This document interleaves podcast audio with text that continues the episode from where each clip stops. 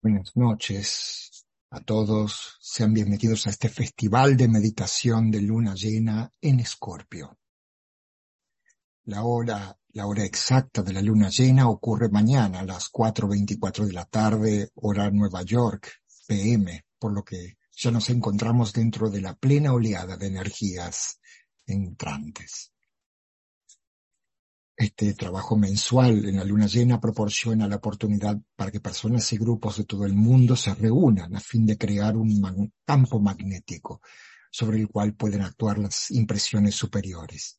Este trabajo rítmico efectuado cada mes a lo largo de nuestras vidas, trabajando en alineamiento con las energías del signo en consideración y con nuestro grupo, es quizás la forma más potente de nuestro servicio planetario.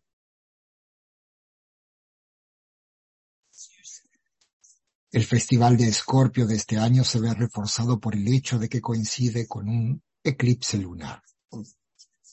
Los eclipses intensifican la atmósfera que rodea los eventos que se están desarrollando. Históricamente los eclipses a menudo se han asociado con cambios en la trayectoria de la vida, tales como nacimientos y fuertes muertes de figuras importantes, así como de otros inicios y finales significativos. Ejemplos de esto han sido la concepción de la propuesta para la formación de las Naciones Unidas, firma de los artículos preliminares de la Constitución de los Estados Unidos, en el primer Congreso Continental y también el anuncio formal de la teoría de la relatividad y muchos otros puntos de inflexión en la historia planetaria. Inclusive la oscuridad que se dice haberse cernido sobre la crucifixión de Cristo seguramente fue resultado de un poderoso eclipse. El tibetano califica los eclipses como grandes eventos que tendrán parte importante en la venidera nueva religión mundial. Esotéricamente producen un alineamiento más estrecho entre los tres centros planetarios y se presentan como momentos en los cuales rige la voluntad de Dios cuando ocurren los acontecimientos señalados y se ponen en movimiento. Por ser impersonal, la voluntad estimula tanto la luz como la oscuridad. Los aspectos más elevados de la naturaleza humana se manifiestan como voluntad al bien, aunque también se estimula el aspecto material. Los eclipses crean intersecciones entre diferentes campos o esferas de radiación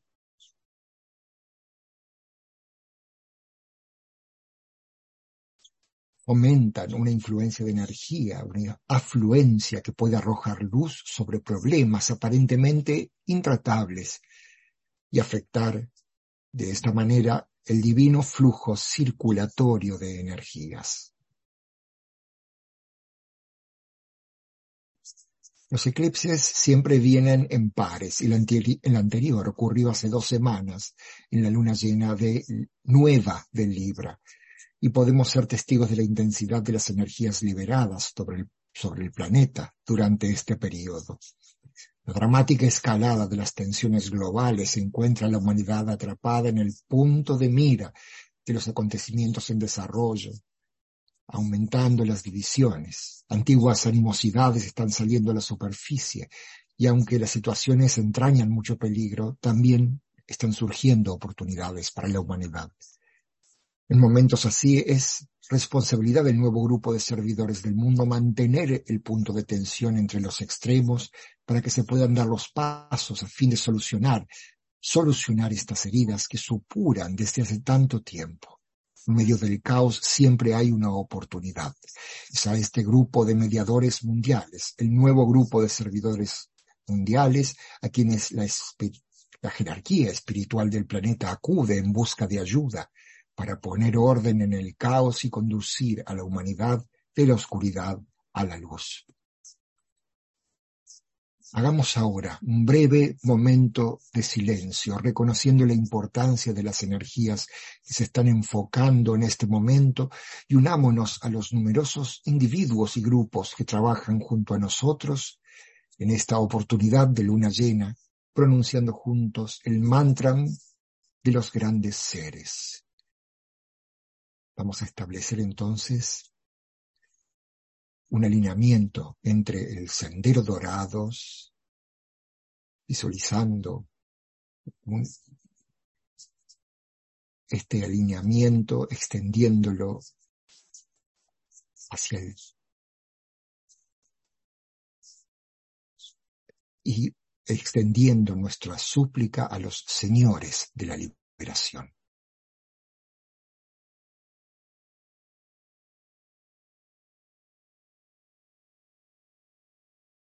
Que los santos seres, cuyos discípulos aspiramos a ser, nos fortalezcan para dar de nosotros mismos sin reservas, sin buscar, pedir ni esperar nada para el yo separado.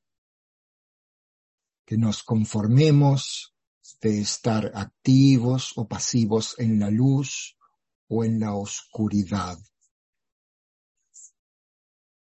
trabajando o esperando, hablando o guardando silencio, halagados o reprochados sufriendo o gozando.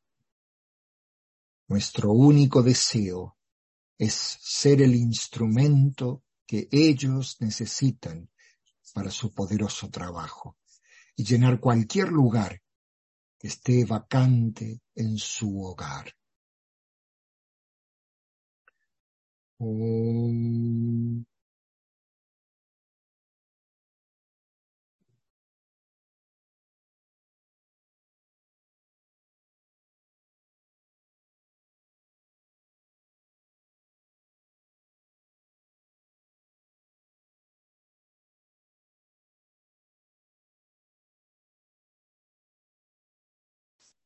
Como el ciclo de eclipses en este momento cae bajo la influencia combinada de Libra y Escorpio, se nos proporciona un par de energías que estimulan el avance del alineamiento con el plan. Libra establece el punto de tensión para extraer la energía del alma, mientras que Escorpio proporciona la voluntad y la fuerza inquebrantable para llevar al campo de batalla la tensión lograda. Esta combinación engendra energías de relación entre la humanidad y el nuevo grupo de servidores del mundo, ya que se dice que las masas de seres humanos están bajo la influencia condicionante de la balanza de Libra, mientras que el grupo del discipulado está condicionado por Escorpio. El nuevo grupo tiene sobre sus hombros la tarea de dirigir la energía de las masas hacia la luz.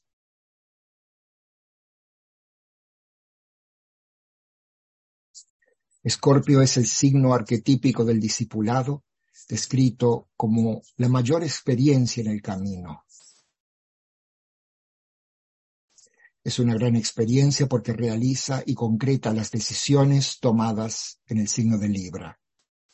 Como signo del guerrero, Escorpio encarna las cualidades de fuerza y determinación, la capacidad de dar la vida por una causa y al final la capacidad de triunfar sobre todas las adversidades en la realización de esa causa.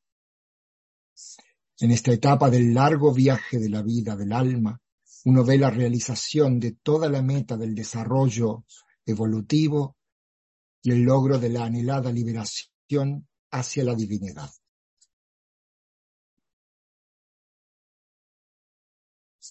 Como uno de los signos sobresalientes de muerte, Escorpio se destaca en la experiencia de Cristo a solas en el desierto después del bautismo. La experiencia de Cristo era arquetípica, un símbolo de todos, todo lo que todos los discípulos deben encontrar.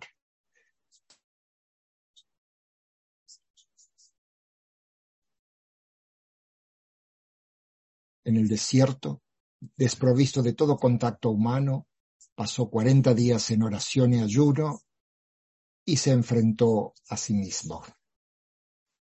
Fue puesto a prueba en todos los aspectos de su ser y una sensación de pérdida y duda descendió sobre él. Se enfrentó a los miedos y dudas naturales que surgen en esos momentos en los que se es despojado de todo lo que antes le había dado sentido a la vida Se preguntó a sí mismo si todo lo experimentado era una ilusión y si sus realizaciones eran falsas. Se enfrentó con el aspecto del morador de sí mismo, con las deficiencias acumuladas a lo largo de muchas vidas, mientras que, al mismo tiempo, se encontraba cara a cara con lo real, con el ángel de la presencia, lo cual era una experiencia igualmente aterradora.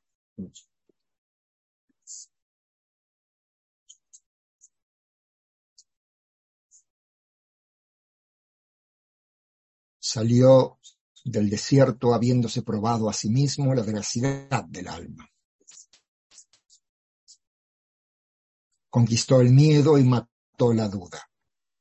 Por este, miedo, por este medio, Cristo y todos los buscadores de la verdad desarrollan ese poder discriminador que les permite ver a través de los pares de opuestos y seguir el camino de la luz, el afilado sendero del filo de la navaja. Las transformaciones en el desierto reflejan la profundidad de la experiencia del signo de Escorpio. Esta es una energía profundamente subjetiva, una influencia receptiva y acuosa que se cultiva por medio de una actitud mental altamente estratégica. Escorpio es el signo del guerrero. La guerra en sí misma exige una profunda habilidad psicológica y la capacidad táctica para superar al enemigo en todo momento sin dudar nunca de la victoria final. Esa es la fuerza de Escorpio. En el caso del grupo del discipulado, es la confrontación con el morador colectivo que actúa a través de la humanidad. En El arte de la guerra leemos sobre el consejo dado al guerrero en entrenamiento, el cual en realidad puede aplicarse colectivamente al grupo. Son una serie de estrategias que llevan a ser un guerrero efectivo.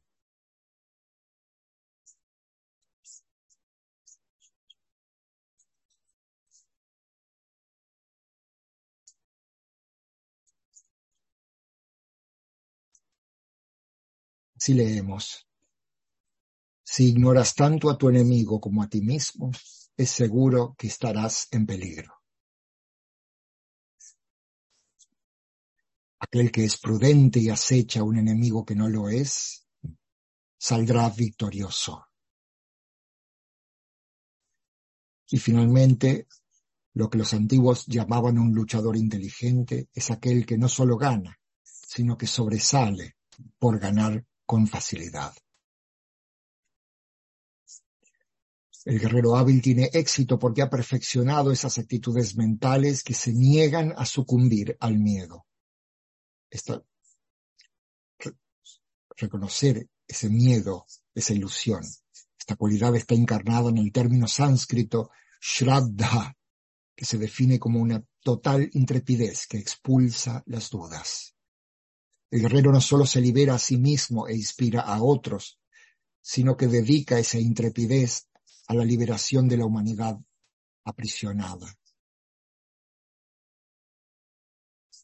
Este guerrero llega a la comprensión de que está divinamente protegido y en consecuencia es invencible.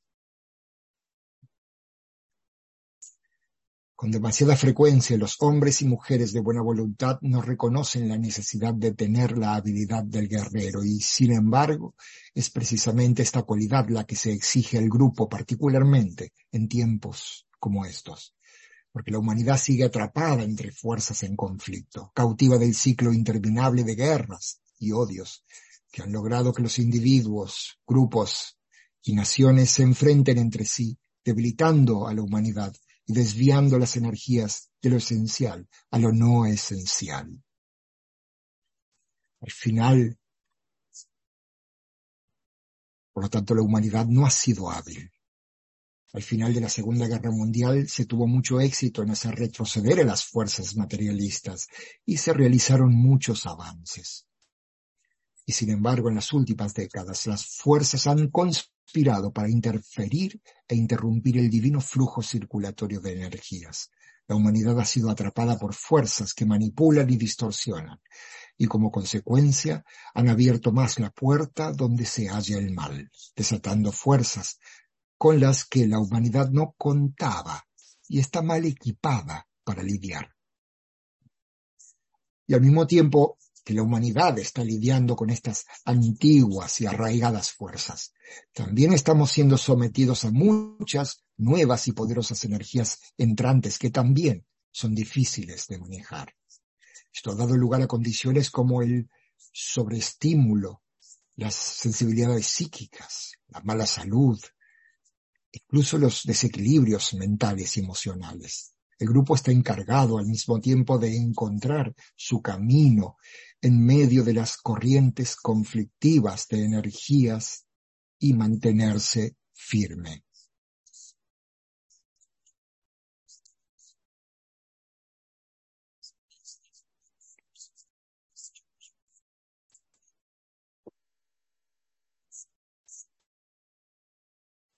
Esta firmeza es necesaria para mantener abierto el vínculo entre los mundos interno y externo y permitir que el plan progrese.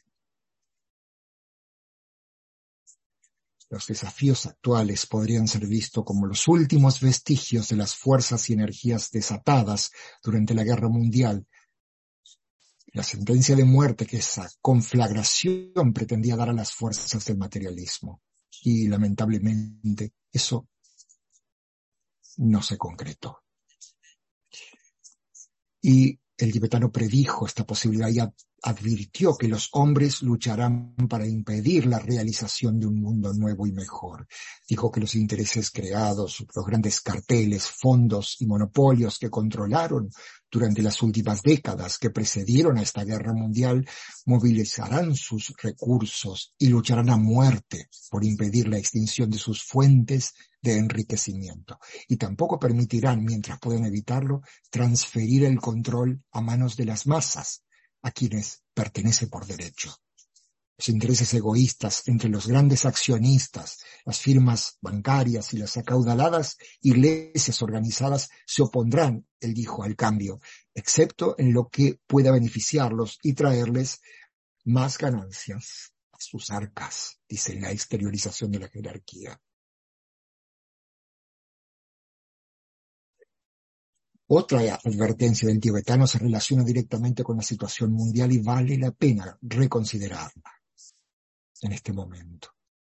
Él dijo que en los archivos de la jerarquía espiritual, toda el área del cercano Oriente y Europa, Grecia, Yugoslavia, Turquía, Palestina, los estados árabes, Egipto y Rusia, estaban y claramente siguen estando bajo una densa e influyente nube. Nube. Y él preguntó si esa nube podría ser disipada por el correcto pensar y la planificación de la mayoría de las naciones del mundo aisladas, aliadas. O se preguntaba, ¿se precipitará desastrosamente sobre el mundo? ¿Constituirá una tarea demasiado ardua para ser manejada correctamente por el inexperto discípulo, la humanidad? Dicen los rayos y las iniciaciones. Sabemos, sin embargo, que todos los desafíos presentan las respectivas oportunidades. La nube oscura que se cierne sobre el punto medio del mundo puede ser contrarrestada por el nuevo grupo de servidores mundiales a medida que se alinea con las fuerzas de la luz.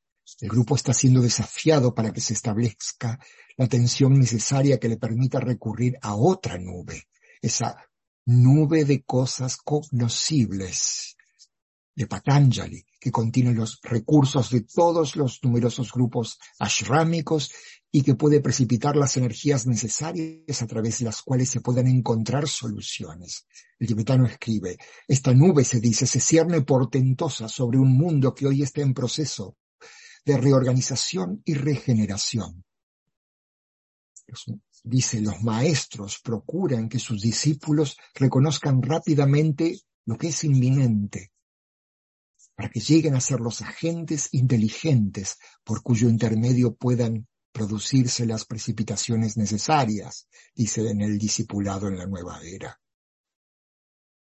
Esta transformación de lo humano en lo divino, como lo demuestra la vida de Cristo y las vidas de todos los santos y rishis de todas las diferentes tradiciones religiosas y espirituales, prueba que la realidad del potencial del alma humana es una verdad y por extensión del alma del reino humano.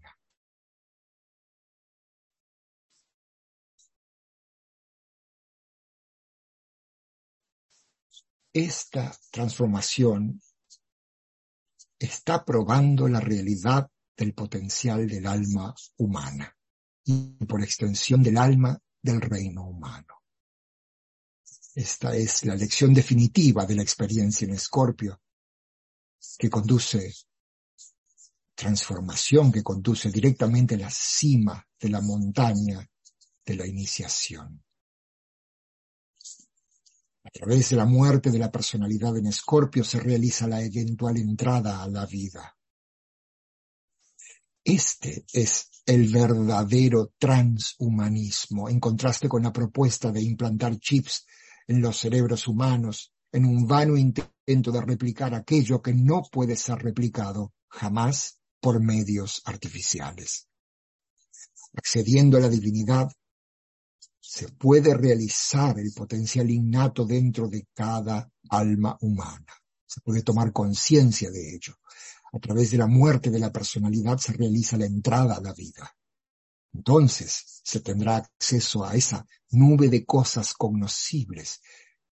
Y luego las nuevas ideas se precipitarán y entre otras cosas darán inicio a un correcto y adecuado empleo de la tecnología, no para hackear a los seres humanos, sino para hacer posible la liberación de la humanidad del peso de la esclavitud y así la cultura del alma.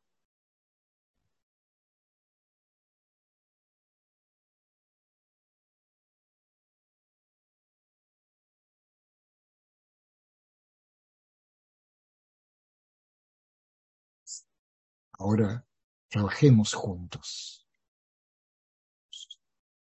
El acercamiento de la luna llena a la jerarquía. La nota clave de este acercamiento es aquel que vuelve su rostro hacia la luz y permanece dentro de su esplendor, queda cegado para los asuntos del mundo de los hombres, penetra en el sendero iluminado que lleva hacia el gran centro de absorción. Pero aquel que siente la necesidad de adentrarse en ese sendero, pero sin embargo ama a su hermano que se encuentra en el sendero oscuro, gira sobre el pedestal de la luz y se vuelve en dirección opuesta.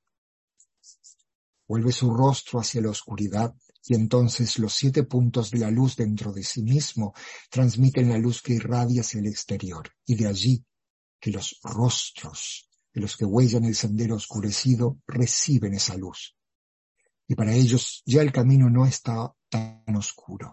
Detrás de los guerreros, entre la luz y la oscuridad, resplandece la luz de la jerarquía.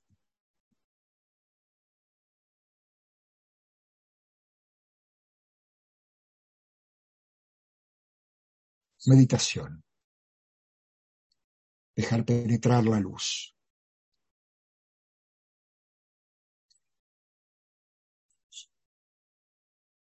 Vamos a iniciar la fusión grupal, afirmando la realidad de la fusión e integración grupales dentro del centro cardíaco del nuevo grupo de servidores del mundo, que es el mediador entre la jerarquía y la humanidad.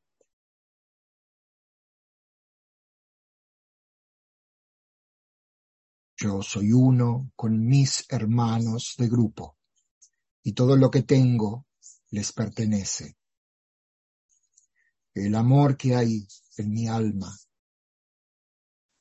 fluya a ellos, que la fuerza que hay en mí los eleve y ayude, que los pensamientos que mi alma crea les alcancen y animen.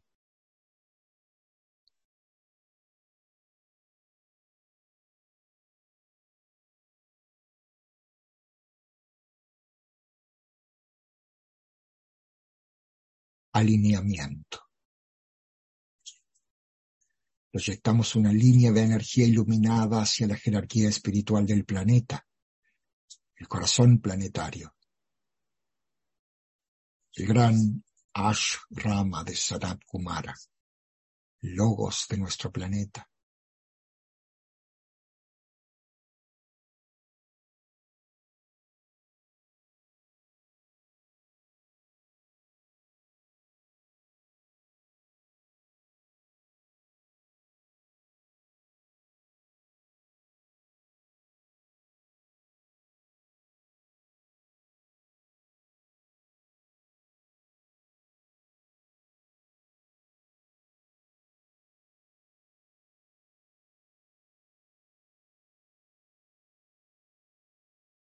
permanecemos en el centro cardíaco la jerarquía, en el corazón del Cristo, de Cristo, el corazón de amor.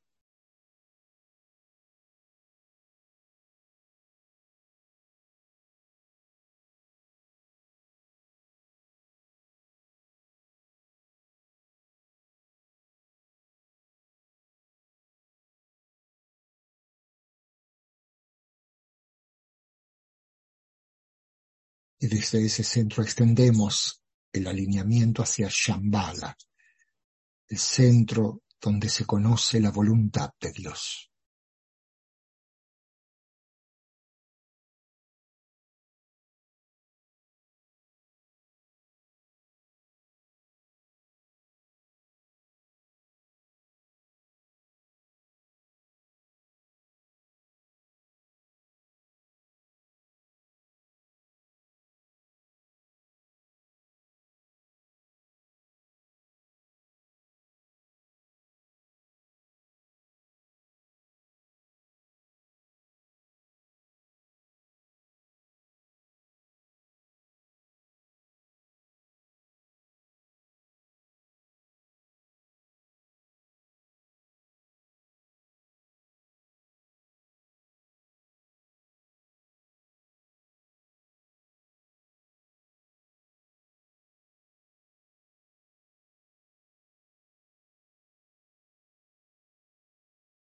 Intervalo superior. Mantenemos la mente contemplativa abierta a las energías extraplanetarias que afluyen a Shambhala y se irradian a través de la jerarquía. Mediante el uso de la imaginación creadora, esforcémonos por visualizar los tres centros planetarios, Shambhala, jerarquía y humanidad, entrando gradualmente en alineamiento e interacción. interacción.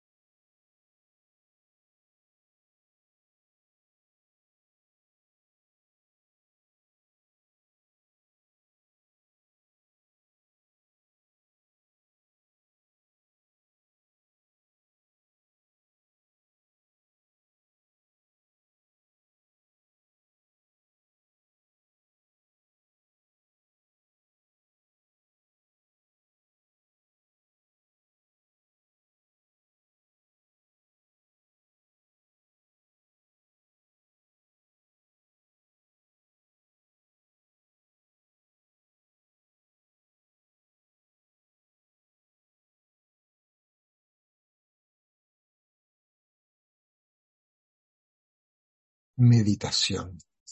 Reflexionamos sobre el pensamiento simiente para Escorpio. Guerrero soy, y de la batalla emerjo triunfante. Guerrero soy, y de la batalla emerjo triunfante.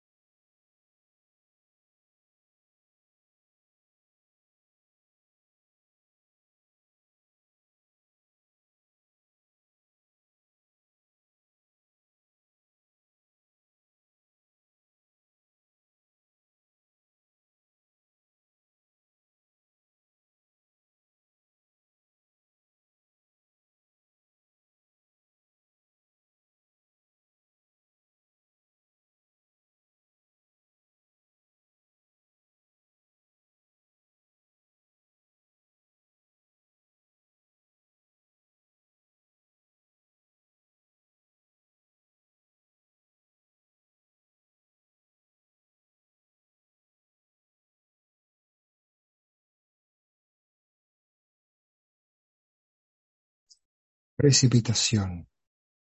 Usando la imaginación creadora, visualicemos las energías de luz, amor y voluntad al bien, fluyendo por todo el planeta, anclándose en la Tierra, en los centros del plano físico preparados, a través de los cuales puede manifestarse el plan.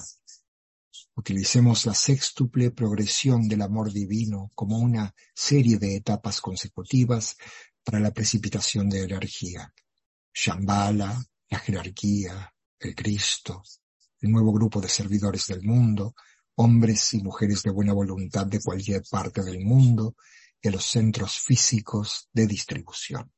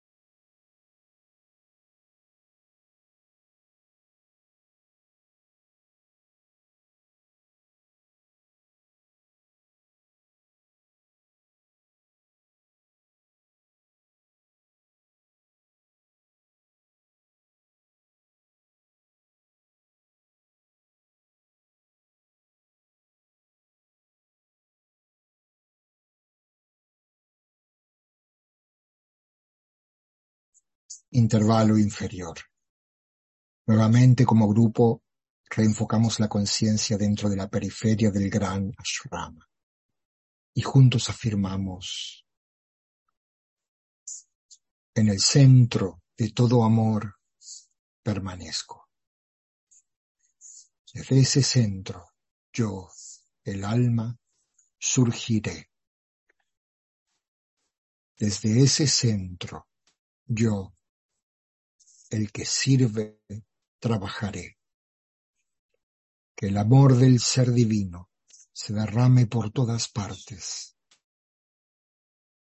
En mi corazón, a través de mi grupo y al mundo entero.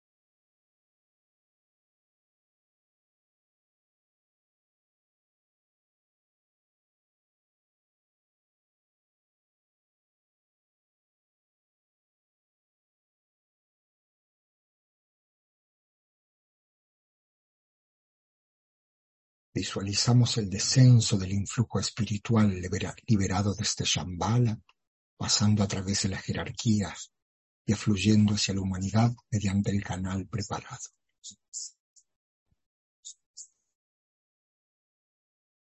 Distribución. A medida que entonamos la gran invocación, visualicemos la afluencia de la luz, el amor y el poder desde la jerarquía espiritual a través de las cinco entradas planetarias. Londres, Darjeeling, Nueva York, Ginebra y Tokio, iluminando la conciencia de toda la raza humana. Desde el punto de luz en la mente de Dios, que afluya luz a las mentes de los hombres, que la luz descienda a la tierra desde el punto de amor en el corazón de Dios y afluya amor a los corazones de los hombres. Que Cristo retorne a la tierra. Desde el centro donde la voluntad de Dios es conocida, el propósito guíe las pequeñas voluntades de los hombres, el propósito que los maestros conocen y sirven. Desde el centro que llamamos la raza de los hombres, que se realice el plan de amor y de luz y selle la puerta donde se halla el mal la luz, el amor y el poder reestablezcan el plan en la tierra. Om.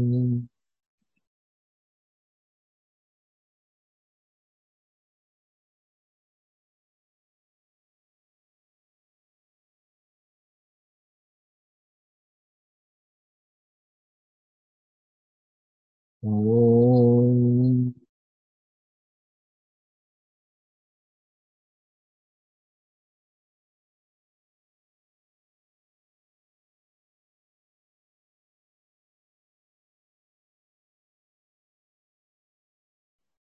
Om.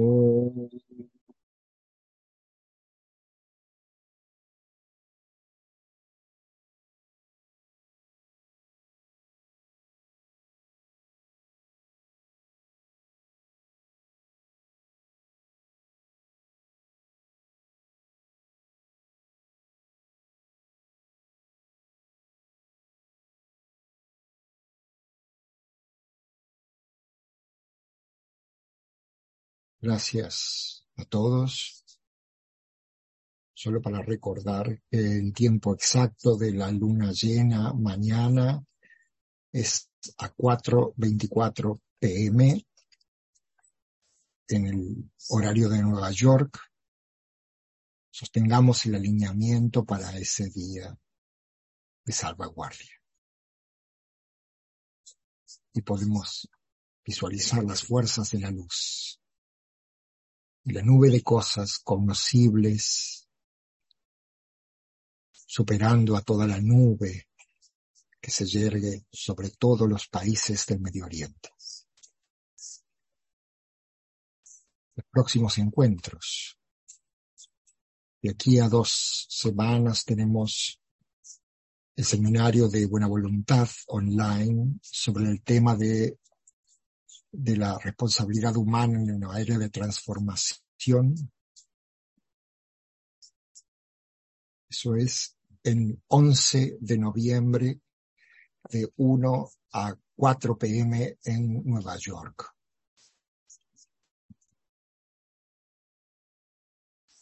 Y en Ginebra desde las 4 de la mañana AM y 12 en Londres.